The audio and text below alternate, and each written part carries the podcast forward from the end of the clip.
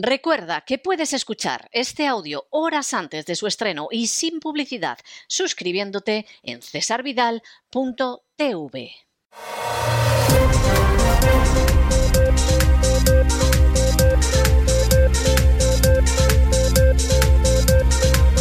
Las noticias del día. Estamos de regreso y estamos de regreso después de ese recuerdo totalmente imparcial sobre lo que fue la andadura vital de Madeleine Albright. Como la mayoría de la gente no tiene memoria o lo que tiene es de sobra ignorancia, pues nada, no oímos nada más que alabanzas sobre Madeleine Albright. Madeleine Albright no tuvo ningún mérito ni como representante, como embajadora de Estados Unidos en la ONU, ni tampoco como secretaria de Estado, salvo que era la primera mujer que llegaba a secretaria de Estado. Pero en fin, eso es una condición totalmente secundaria.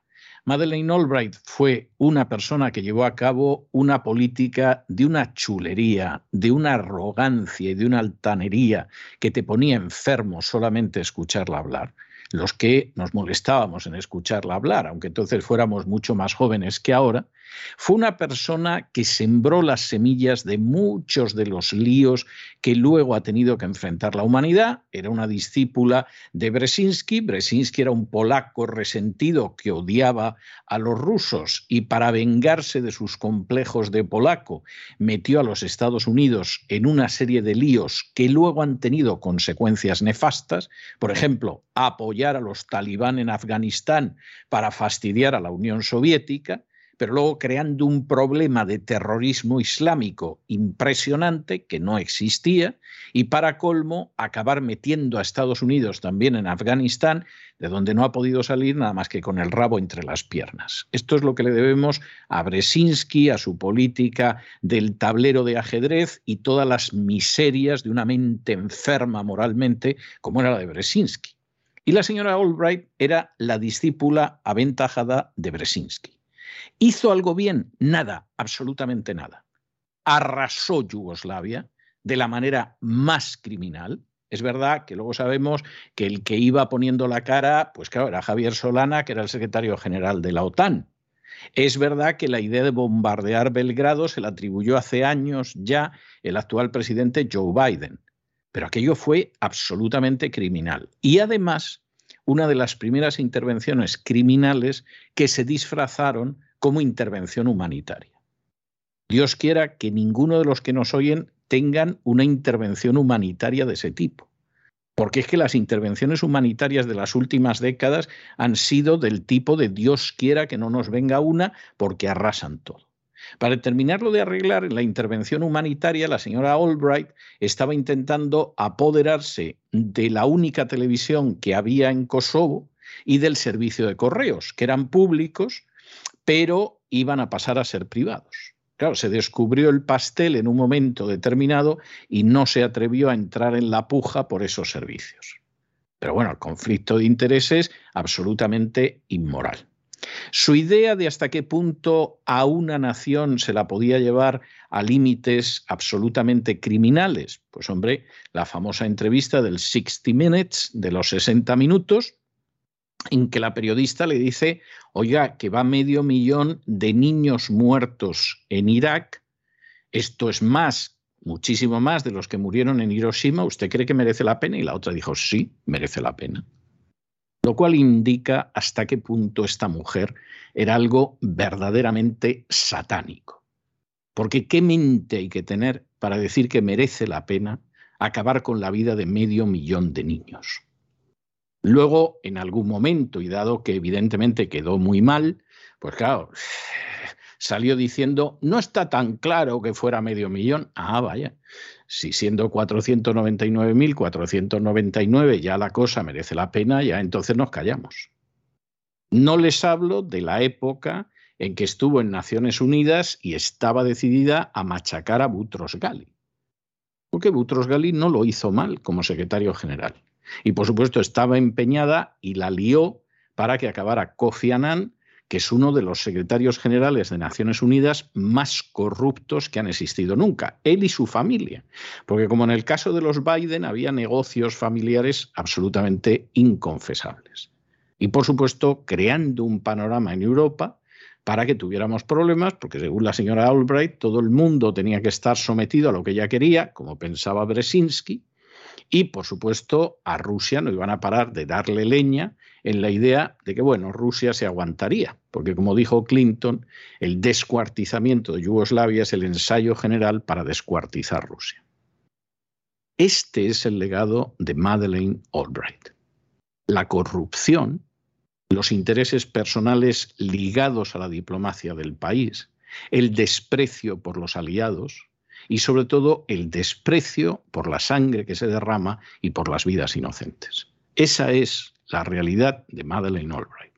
Por lo demás, no hay quien diga que hizo nada bien. Bueno, algunos recordarán que cuando dos avionetas de hermanos al rescate que salieron de la Florida fueron derribadas por la aviación cubana, dijo que eso no era valentía, eh, literalmente dijo, eso no son pelotas, eso es una cobardía, y bueno, claro, hubo gente que aplaudió muchísimo.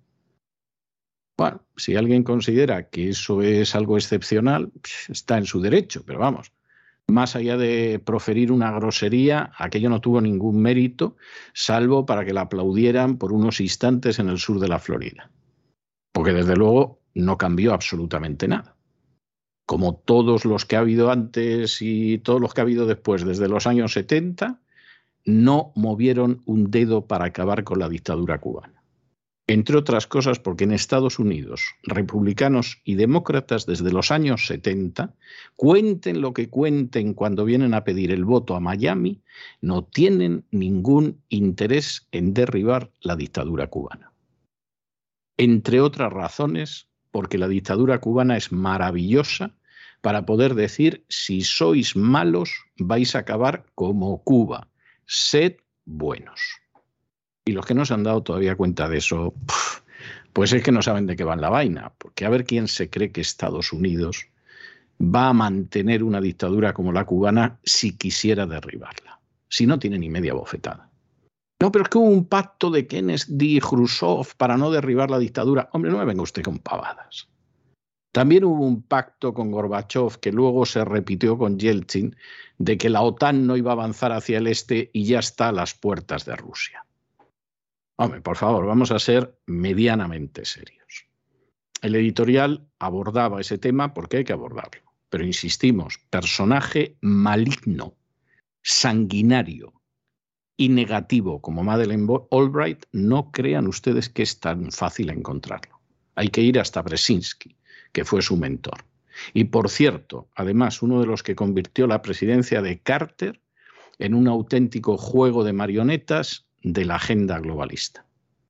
Porque es que prácticamente casi todo el gabinete de Carter era la trilateral y así fue la presidencia de Carter. Esa es la tristísima realidad. Pero en fin, les queremos recordar antes de entrar en harina en el boletín que todavía pueden ver durante este mes de marzo, pero no más allá del mes de marzo, el documental Los Señores de las Redes, donde se describe la valentía, el arrojo, la gallardía de esos pescadores españoles que faenan en los caladeros de Terranova desde hace siglos y que por supuesto han sido abandonados por la izquierda y por la derecha. ¿eh? La izquierda dirá, no, la derecha que abandona a los pescadores. La derecha dirá, no, la izquierda que abandona a los pescadores. Los dos la han traicionado y no han dejado de dar puñaladas en la espalda a los pescadores en las últimas décadas. O sea, no se vayan ustedes a engañar. Documental extraordinario de Alejo Moreno, que ustedes saben que también es el director de otro documental que tuvimos durante un mes extraordinario, que era Hechos Probados, donde se describía la acción de la agencia tributaria. Documental este de los señores de las redes, que pueden ver los que son suscriptores de cesarvidal.tv. Y ahora sí, entramos en España. En España, donde se da la circunstancia de que efectivamente parece que alguien ha decidido que hunde el país. España ha perdido más de 11.000 pequeñas empresas que daban empleo a más de 23.000 trabajadores en los últimos tiempos. Esta gente, para que ustedes hagan una idea, estas micropymes, como las llaman algunos, pequeñas empresas, era el 87% de las empresas inscritas en la seguridad social. Son empresas pequeñas, a veces familiares, a veces de un autónomo que intenta resistir y contrata a una o dos personas. Y lo único que sucede, pues es que en última instancia, al final, y es algo verdaderamente terrible, los impuestos acaban hundiendo a estas empresas. Uno dirá, bueno, el cambio de mercado, la coyuntura, sí, todo eso ayuda. Pero al final a estas empresas las hunden los impuestos. Las hunde el saqueo, las hunden los sicarios de la agencia tributaria, las hunden los buscabonus, las hunden las castas privilegiadas, que les importa verdaderamente un pimiento lo que pasa con esta gente. Y España no es un país de grandes multinacionales. Te pones a ver las grandes multinacionales de España en el corte inglés, ¿eh? que no es ni multinacional en estos momentos, seguramente. No es un país de grandes empresas, mucho menos de grandes multinacionales. La mayor parte del empleo en España son pequeñas y medianas empresas. Bueno, pues esas pequeñas y medianas empresas ya se están yendo a hacer gárgaras por decenas de miles desde hace tiempo empezaron de manera salvaje en la época de Montoro, que las hundió impositivamente. Luego han ido viniendo otras cosas, el coronavirus, que las obligó a cerrar. Ahora el precio de los carburantes, que en la mitad por lo menos son impuestos también, el gobierno podría solucionarlo. Y claro, la situación es una situación verdaderamente tremenda, tremenda de verdad. En fin, analizamos estas y otras noticias que les afectan con la ayuda inestimable de María Jesús Alfaya. María Jesús, muy buenas noches. Muy buenas noches, César. Muy buenas noches a todos los oyentes de La Voz. Recordarles que en www.cesarvidal.tv pueden ver durante este mes el documental Señores de las Redes, un documental de Alejo Moreno sobre el trabajo de los pescadores de altura. www.cesarvidal.tv. Y nos vamos hasta España, que ha perdido ya cerca de 11.150 microempresas que daban empleo a 23.314 personas. Se trata de compañías con menos de 10 trabajadores en plantilla, lo que supone el segmento más grande y representativo del tejido productivo español. Antes de la pandemia del COVID-19, las micropymes representaban el 87% del total de empresas inscritas en la seguridad social. Y en solo dos años, la cifra es un punto inferior. Esto se debe, en primer lugar, a la destrucción que ha sufrido este segmento.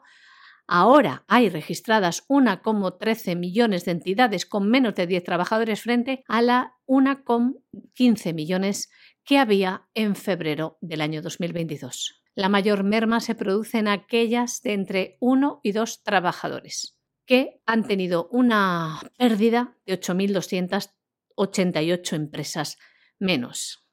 De este modo, la hostelería hay ya 5.386 empresas menos que en febrero del año 2020. En el comercio, tanto al por mayor como al por menor, 5.011. En el transporte y almacenamiento, 2.093 menos. Y en la industria manufacturera, 2012. Además, las microempresas han perdido peso por el incremento que se ha producido en los dos otros segmentos, las pymes y la gran empresa. Febrero se cerró con 800 pymes y 57 grandes empresas más que en el mismo mes del año 2020. Sin embargo, el saldo neto de empresas que operan en el mercado sigue siendo negativo. España tiene ahora 10.281 compañías menos inscritas en la seguridad social que hace dos años. La naturaleza de nuestro tejido productivo, muy dependiente de la pequeña empresa, lleva aparejada una mayor vulnerabilidad a las crisis coyunturales como las actuales. Bueno, y continuamos, continuamos el Frente Polisario después de ver cómo Pedro Sánchez o Antonio según Draghi, que fue como le llamó hace unos días, no conoce ni su padre, a Pedro Sánchez, da la sensación. Pues eh, viendo cómo Pedro Sánchez ha decidido rendirse a Marruecos, el Frente Polisario ya ha avisado de que Marruecos tiene un plan para quedarse también con Ceuta y Melilla. Y no solo eso. Además, Pedro Sánchez está al corriente. De manera que, en fin, Pedro Sánchez verá lo que hace.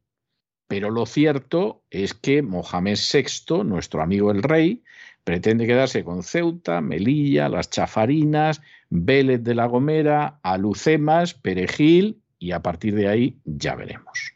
Lo cual es verdaderamente lamentable, porque la política de apaciguamiento con Marruecos no ha salido nunca bien. Es lamentabilísimo. Y en ese sentido, la propia carta de Pedro Sánchez rindiéndose ante Marruecos en contra del derecho internacional es verdaderamente para romper a llorar. ¿Quién se está oponiendo a esto? Porque claro, es verdad que Pedro Sánchez no ha avisado a nadie, no se lo ha dicho a nadie, no lo ha consultado con nadie, ha tirado para adelante. Pero ¿quién se está oponiendo a esto? Pues agárrense ustedes a la silla, porque esto es tremendo. La gente de ETA y la gente de la Esquerra, los golpistas catalanes y los proterroristas vascos.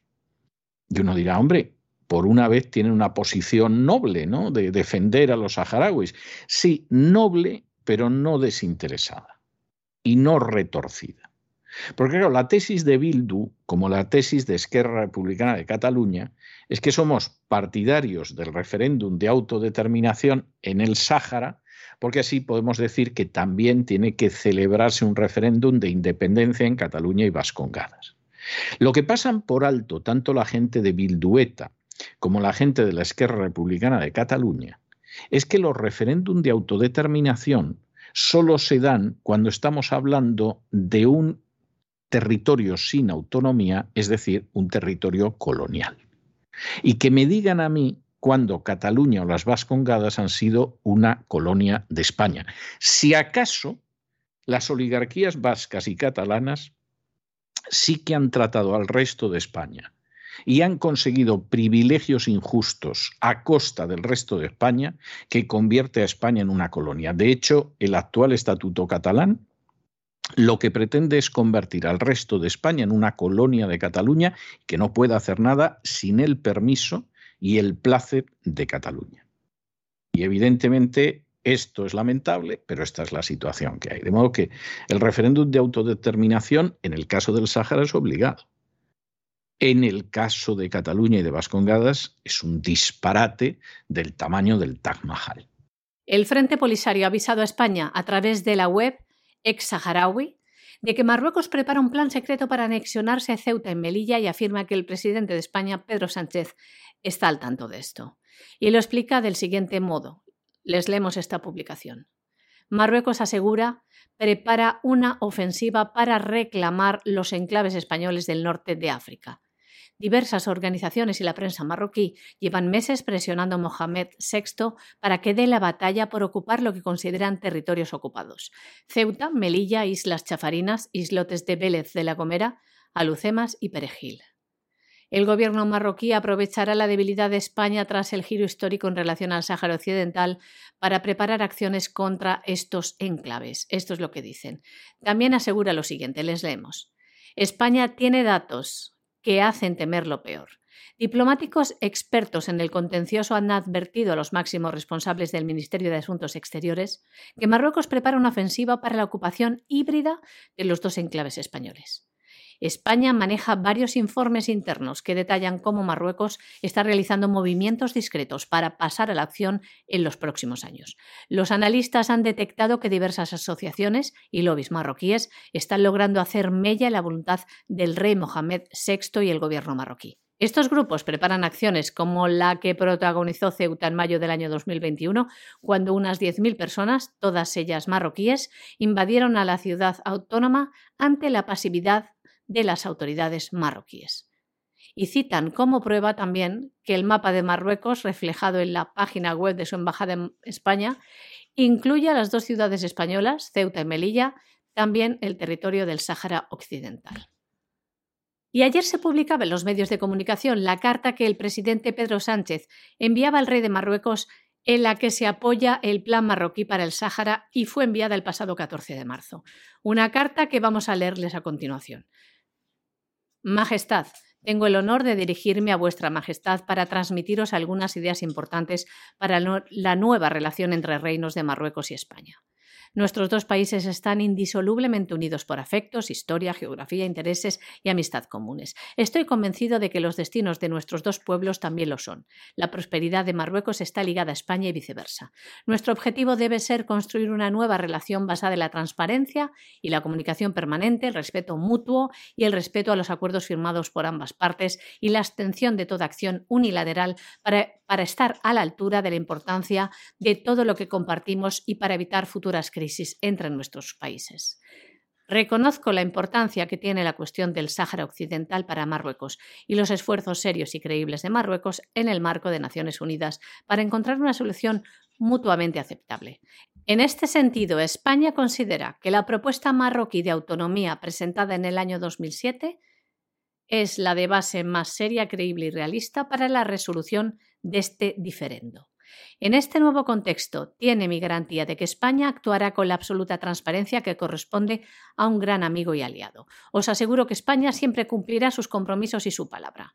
Espero con impaciencia la ocasión de mantener un encuentro con vuestra Majestad lo antes posible para renovar y profundizar la relación privilegiada entre nuestros dos países hermanos, en un espíritu de estrecha concertación y reiterar nuestra determinación para afrontar juntas los desafíos comunes, especialmente la cooperación gestión de los flujos migratorios en el Mediterráneo y el Atlántico, actuando siempre con un espíritu de total cooperación y restablecer la plena normalidad en la circulación de personas y bienes en beneficio de nuestros pueblos. Todas estas acciones se llevarán a cabo con el fin de garantizar la estabilidad e integridad territorial de nuestros dos países. Asimismo, espero que nuestros dos ministros fijarán de común acuerdo una fecha para la visita del ministro de Asuntos Europeos, Unión Europea y Cooperación, a Rabat, con el fin de empezar a trabajar para construir conjuntamente esta nueva relación entre nuestros dos países. Le ruego acepte en majestad la expresión de mis más distinguidos sentimientos. Firma el presidente de España, Pedro Sánchez. Una carta enviada a Mohamed VI el pasado 14 de marzo y que ha sido evidentemente considerada por el Frente Polisario, por la ONU e incluso por Argelia como una vulneración del derecho internacional y de las obligaciones de España con el Sáhara Occidental. Es algo que además Pedro Sánchez hizo de manera unilateral. Nos enteramos de esta carta porque fue Marruecos quien la filtró. Más noticias a este respecto. Hoy mismo los socios de gobierno de Pedro Sánchez, los proetarras de Bildu y los independentistas catalanes de Esquerra Republicana de Cataluña han registrado una iniciativa para que el Pleno del Congreso respalde la posición de Naciones Unidas favorable a un referéndum de autodeterminación en el Sáhara Occidental. De este modo se unen a la crítica de todos los grupos de la oposición, también de los socios de gobierno, de Unidas Podemos, que critican que Pedro Sánchez haya cambiado unilateralmente de postura sobre el contencioso de la antigua colonia española. El Partido Popular ha instado a Pedro Sánchez a pedir disculpas al Congreso tras este giro de manera unilateral en la postura con el Sáhara. Añadían desde el Partido Popular que si Pedro Sánchez quiere su apoyo en política exterior, debe tratarse de una política de Estado. Más noticias. El alto representante de la Unión Europea para Asuntos Exteriores y Política de Seguridad, Josep Borrell, ha asegurado hoy que España sigue en el marco de Naciones Unidas tras el acuerdo con Marruecos, aunque muestre preferencia por esta posible solución. Bueno, y nos vamos a Hispanoamérica y nos vamos a Hispanoamérica con una cuestión bastante relevante. Y es que, agárrense a la silla, El Salvador ha aprobado suprimir con 81 votos a favor y solo una abstención, su Congreso, una iniciativa del presidente de Bukele para suspender de momento el IVA del combustible. Es decir, sí se puede hacer, sí se puede hacer. Esto no quiere decir que lo suspendas para siempre. Podrías bajarlo. Bueno, pues en el caso de Bukele, que es un personaje que a veces toma iniciativas que te quedas sorprendido porque están bien orientadas y no encajan con lo, pensaría, lo que se pensaría de él, en el caso de Bukele es obvio que ha dicho, bueno, la única manera que tenemos de no encontrarnos con una crisis económica feroz que se traducirá en una crisis laboral y social por el precio de los transportes, por el precio de la energía, suprimir el IVA, bajar impuestos. Y claro, esto es de sentido común. ¿Es lo que se va a hacer en España? Ni lo sueñen. ¿Por qué en España se ha llegado a una situación en que efectivamente las castas privilegiadas llevan saqueando a las clases medias desde hace décadas, precisamente como consecuencia de la vía impuestos? Y de hecho, si en estos momentos ganaderos, agricultores, transportistas, pescadores quieren poner de rodillas al gobierno, aparte de no ceder un solo día en las movilizaciones, tienen que dejar de pagar. Si efectivamente dejan de pagar, el gobierno se desploma. No puede mantenerse. En última instancia es la sangre que le quitan a las clases medias para que la chupen como vampiros las castas privilegiadas.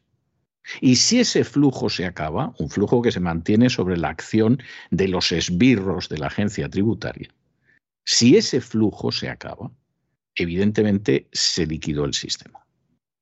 De manera que, claro, entre que el sistema se venga abajo o sangrar todavía más a la gente, el gobierno actual, pero lo haría uno del Partido Popular exactamente igual, prefiere seguir sangrando a la gente. En el caso de Bukele, que adopta medidas que son bastante, bastante interesantes, porque parece ser que quiere hacer por lo menos algunas cosas buenas para los salvadoreños, bueno, pues, pues ahí está la historia que hay, ¿no? Y es que ha dicho aquí se bajan impuestos o esto no hay quien lo soporte. En España podrían tomar ejemplo, pero no nos hacemos ilusiones.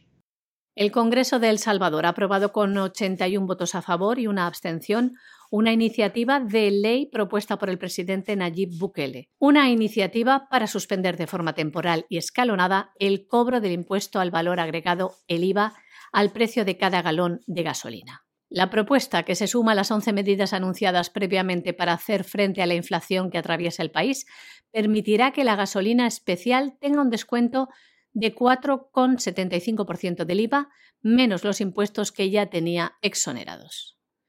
El precio diferenciado dependerá de la fluctuación del mercado de hidrocarburos. Así, el combustible regular tendrá un descuento del 5% del IVA, más las otras dos exoneraciones anteriores. El diésel, por su parte, deberá reflejar una reducción de 1,75%. Por su parte, el presidente Bukele justificó en su cuenta de Twitter que la medida fue tomada debido a que la inflación mundial continúa imparable y con el objetivo de mantener los precios reducidos. Uruguay encabeza todos los índices de calidad de vida tiene un alto ingreso per cápita y sus niveles de pobreza son tan bajos que suelen llamarle la Suiza de América. Sin embargo, también lidera la tasa de suicidios de la región. Algo sucede dentro de estas fronteras que lo distingue de otros países y cuya consecuencia es que un número alarmante de habitantes quiere dejar de existir. Según cálculos de la base de datos Numbeo, de enero del año 2020, que se basan en cifras de la OCDE y del Fondo Monetario Internacional, pues Uruguay aparecía como el país con mayor calidad de vida de Latinoamérica. Las variables que se tomaron en cuenta para este cálculo fueron el poder adquisitivo, la seguridad y la salud. Según el Índice Global de Derechos de la Confederación Sindical Internacional de 2021, es el único país no europeo que integra la lista de los 10 países en los que menos se vulneran los derechos de los trabajadores. Algo no tan sabido es que Uruguay también lidera la lista de suicidios por habitante en Latinoamérica. Según datos del Ministerio de Salud Pública en el año 2020 hubo un total de 718 suicidios, lo que equivale a una tasa del 20,3 por cada 100.000 habitantes. Un número llamativamente alto si se tiene en cuenta que la media americana es de 10 y la europea de 15,4. Y no se trata de un hecho aislado. Desde el año 2000 hasta la fecha, la tasa uruguaya de suicidios siempre se ha mantenido por encima de 15 por cada 100.000 habitantes. Y tenemos que recalar aquí en Hispanoamérica en un tema hacia el que somos especialmente sensibles. Lo hemos abordado en varias entrevistas recientes, le hemos dedicado más de un editorial, y es el tema del suicidio.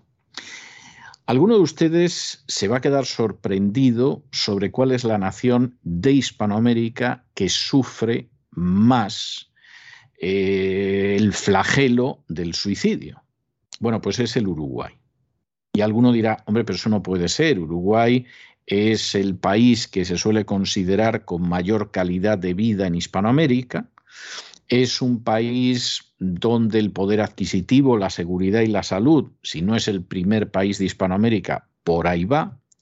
Es un país que se considera que en términos de derechos laborales está al nivel de la Unión Europea. Todo esto es verdaderamente muy positivo en el caso del Uruguay, que además es un país pequeñito y con una población pequeñita, pero, el país también tiene la mayor tasa de suicidios de toda Hispanoamérica. Al final, y lo comentábamos en nuestro editorial de hoy citando un conocido pasaje del Evangelio de Mateo, al hombre no le sirve de, nada ganar todo el mundo si pierde su alma. Y para mantener a la gente con una ilusión en la vida y con un deseo de seguir viviendo y con una sensación de que hace cosas verdaderamente útiles, no basta con garantizar determinados niveles de bienestar.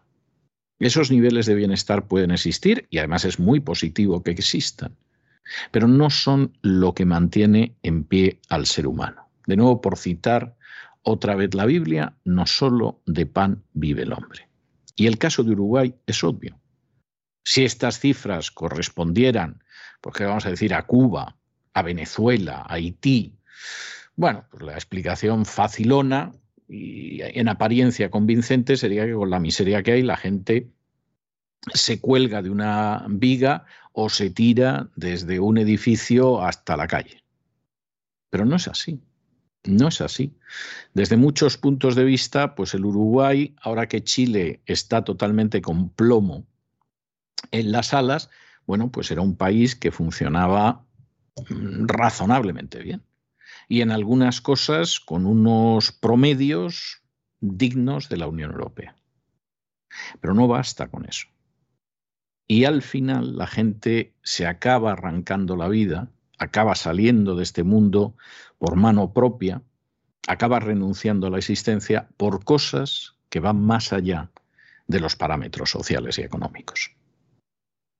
Y nos vamos al último sector, al tercer segmento de este boletín informativo y lo hacemos entrando en internacional. Por supuesto, tenemos que recomendarles, antes de detenernos en las noticias, esos dos extraordinarios y magníficos documentales de Oliver Stone que explican el origen del conflicto de Ucrania y muchas de las situaciones que ahora se viven, que pueden ustedes ver los suscriptores de cesarvidal.tv y que se titulan Revealing Ukraine, que sería algo así como Revelando Ucrania, y Ukraine on Fire, que sería algo así como Ucrania en llamas. Dos magníficos documentales que hay que ver de manera obligada, no solo porque Oliver Stone es uno de los mejores directores de cine del siglo XX y parte del XXI en Estados Unidos, sino porque además Oliver Stone pueden contar lo que quieran de él.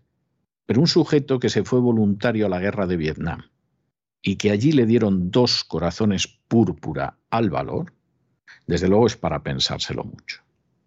Y si tiene posiciones críticas, seguro, seguro que esas posiciones críticas tienen mucho que ver con razones para ser críticos. Desde luego estos dos documentales son auténticos chorros de luz para iluminar la oscuridad y son clarísimos.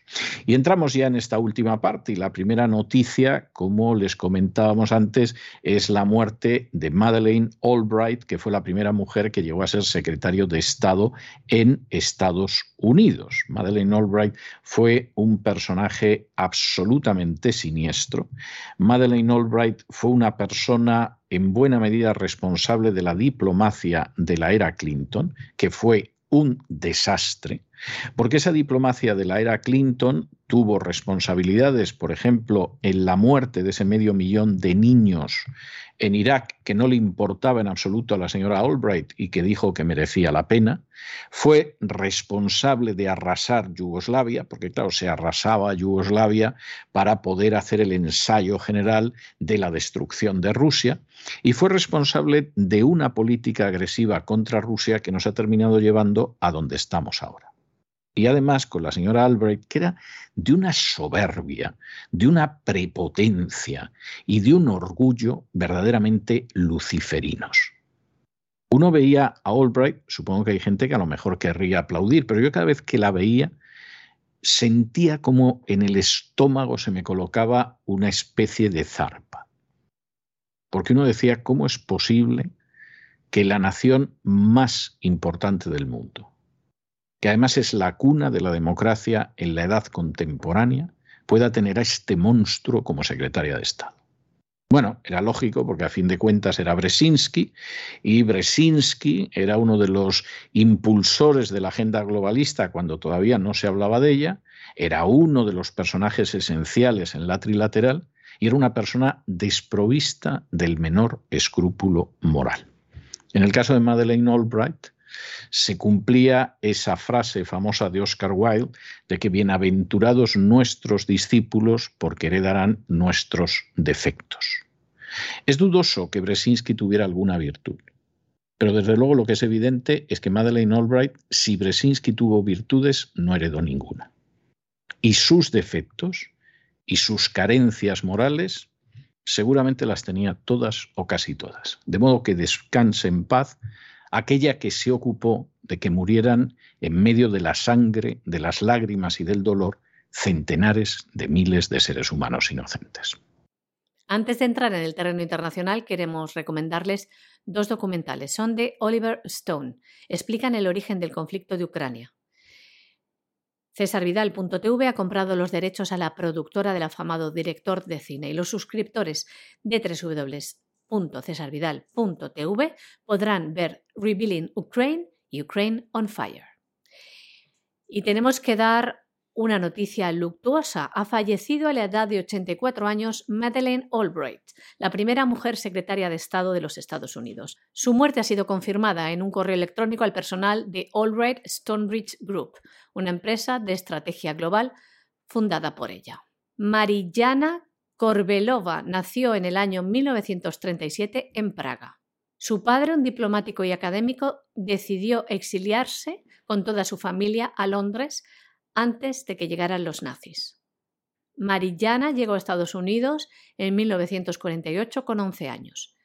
Casi medio siglo después, ya como Madeleine Albright, pasó a la historia al convertirse en el año 1997 en la primera mujer en ocupar el todopoderoso cargo de secretaria de Estado. Albright se formó en la década de 1970 al lado de otro hijo de refugiados de Europa Oriental, influyente asesor de seguridad de la Casa Blanca con Jimmy Carter y quien la designó como enlace con el Congreso. Hay que decir que Merillana Korbelova adoptó el apellido Albright tras casarse en el año 1959 con un magnate de la prensa norteamericana, Joseph Albright, de quien se divorció en el año 1982 y con quien tuvo tres hijas. Madeleine Albright ayudó a dirigir la política exterior occidental tras la Guerra Fría también después de los atentados del 11 de septiembre del año 2001, una era anunciada por el presidente George Bush como un nuevo orden mundial. Albright fue una figura central en el gobierno del presidente Bill Clinton, sirviendo primero como embajadora de Estados Unidos ante las Naciones Unidas, antes de convertirse en la principal diplomática del país en su segundo mandato. Albright se autoidentificaba como una idealista pragmática que acuñó el término multilateralismo asertivo para describir la política exterior de la administración Clinton. Fue también Madeleine Albright quien convenció a un dubitativo Clinton de la necesidad de actuar en la guerra de Yugoslavia. Como resultado, la OTAN llevó a cabo una serie de bombardeos que permitieron llevar a los serbios a la mesa de negociaciones, algo que desembocó después en los acuerdos de paz de Dayton y que puso fin al sangriento conflicto de los Balcanes. En sus memorias, señora secretaria, publicadas en el año 2003, Albright recuerda cómo discutió con el general Colin Powell acerca del uso de la fuerza militar. Del siguiente modo. ¿Qué sentido tiene ahorrarnos esta increíble fuerza militar, Colin, si no la podemos utilizar? En el año 1998 dijo en una entrevista, nos mantenemos firmes y vemos más allá que otros países en el futuro y vemos el peligro aquí para todos nosotros. Sé que los hombres y mujeres estadounidenses uniformados siempre están dispuestos a sacrificar por la libertad, la democracia y el estilo de vida estadounidenses. El mes pasado escribía un artículo de opinión en The New York Times, justo antes de la invasión rusa de Ucrania, y decía, el líder ruso, Vladimir Putin, estará cometiendo un error histórico al invadir Ucrania y advirtió sobre los costos devastadores para su país. Madeleine Albright se expresaba así. En lugar de allanar el camino de Rusia hacia la grandeza, invadir Ucrania aseguraría la infamia del señor Putin al dejar a su país diplomáticamente aislado, económicamente lisiado y estratégicamente vulnerable frente a una alianza occidental más fuerte y unida.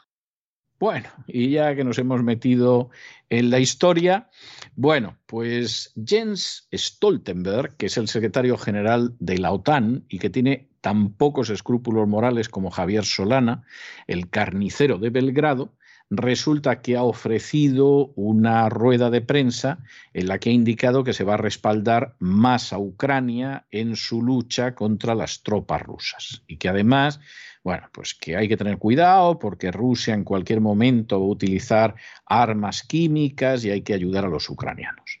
Esto es un ejercicio de hipocresía del que resulta difícil creer que Stoltenberg no es consciente.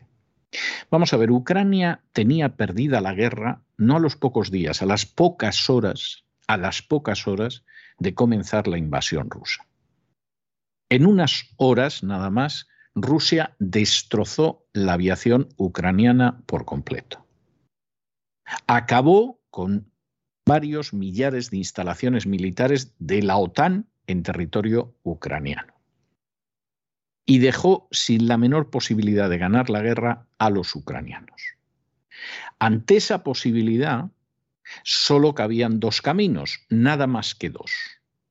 O la OTAN entraba con sus tropas en Ucrania para combatir a las tropas rusas, entonces habría que ver en qué hubiera acabado, pero evidentemente eso podía revertir la situación, o la OTAN simplemente para ahorrar el derramamiento de sangre inocente, instaba a Ucrania a que llegue este al mejor acuerdo posible con Rusia. Y no siga combatiendo porque es inútil. ¿Qué ha hecho la OTAN? Ni una cosa ni la otra.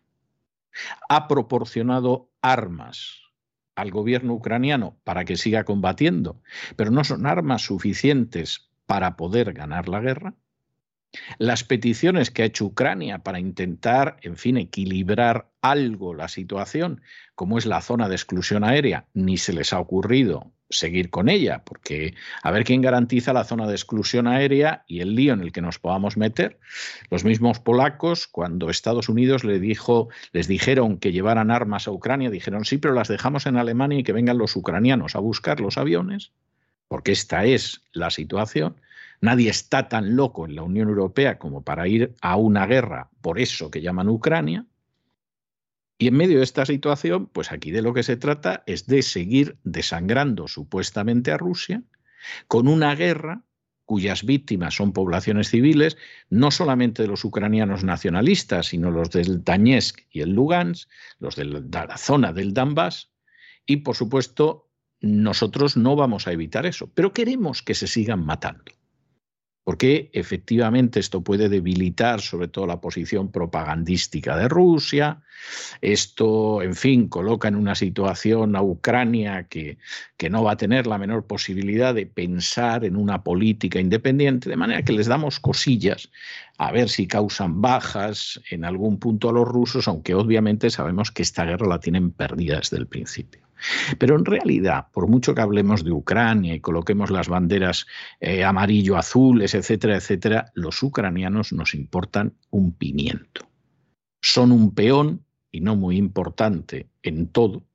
Y además es un peón que nos sirve fundamentalmente para intentar desestabilizar y desequilibrar Rusia. No porque Ucrania nos importe un pimiento, si ya sabemos lo que dan de sí los nacionalistas ucranianos. Si el Congreso de Estados Unidos ha impulsado normas para que en las fuerzas ucranianas no hubiera unidades nazis, y esas normas aprobadas en un momento determinado se han vuelto atrás en otro momento. O sea, esta es la situación que hay. Claro, en medio de todo esto, pues aquí, por si los rusos, hipócrita, Stoltenberg, que eres un hipócrita, como en estos momentos lo es la política de la OTAN. No queréis que se acabe esto.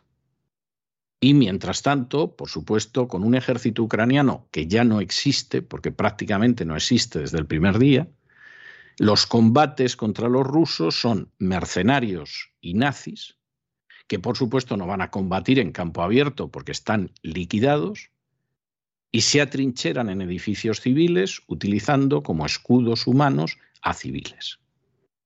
Y esa es la situación que hay, no hay otra cosa al respecto.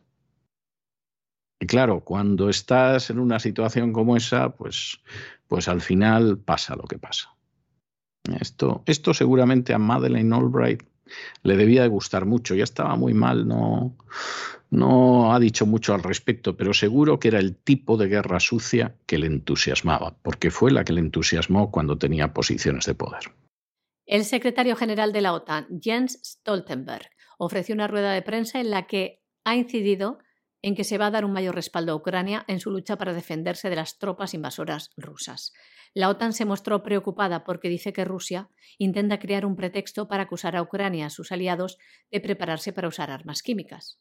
También explicaba que la alianza ha decidido activar los elementos de defensa química, biológica, radiológica y nuclear de la Organización Transatlántica. Y lo decía así. Nuestro principal comandante militar, el general Wolters, ha activado los elementos de defensa química, biológica, radiológica y nuclear de la OTAN.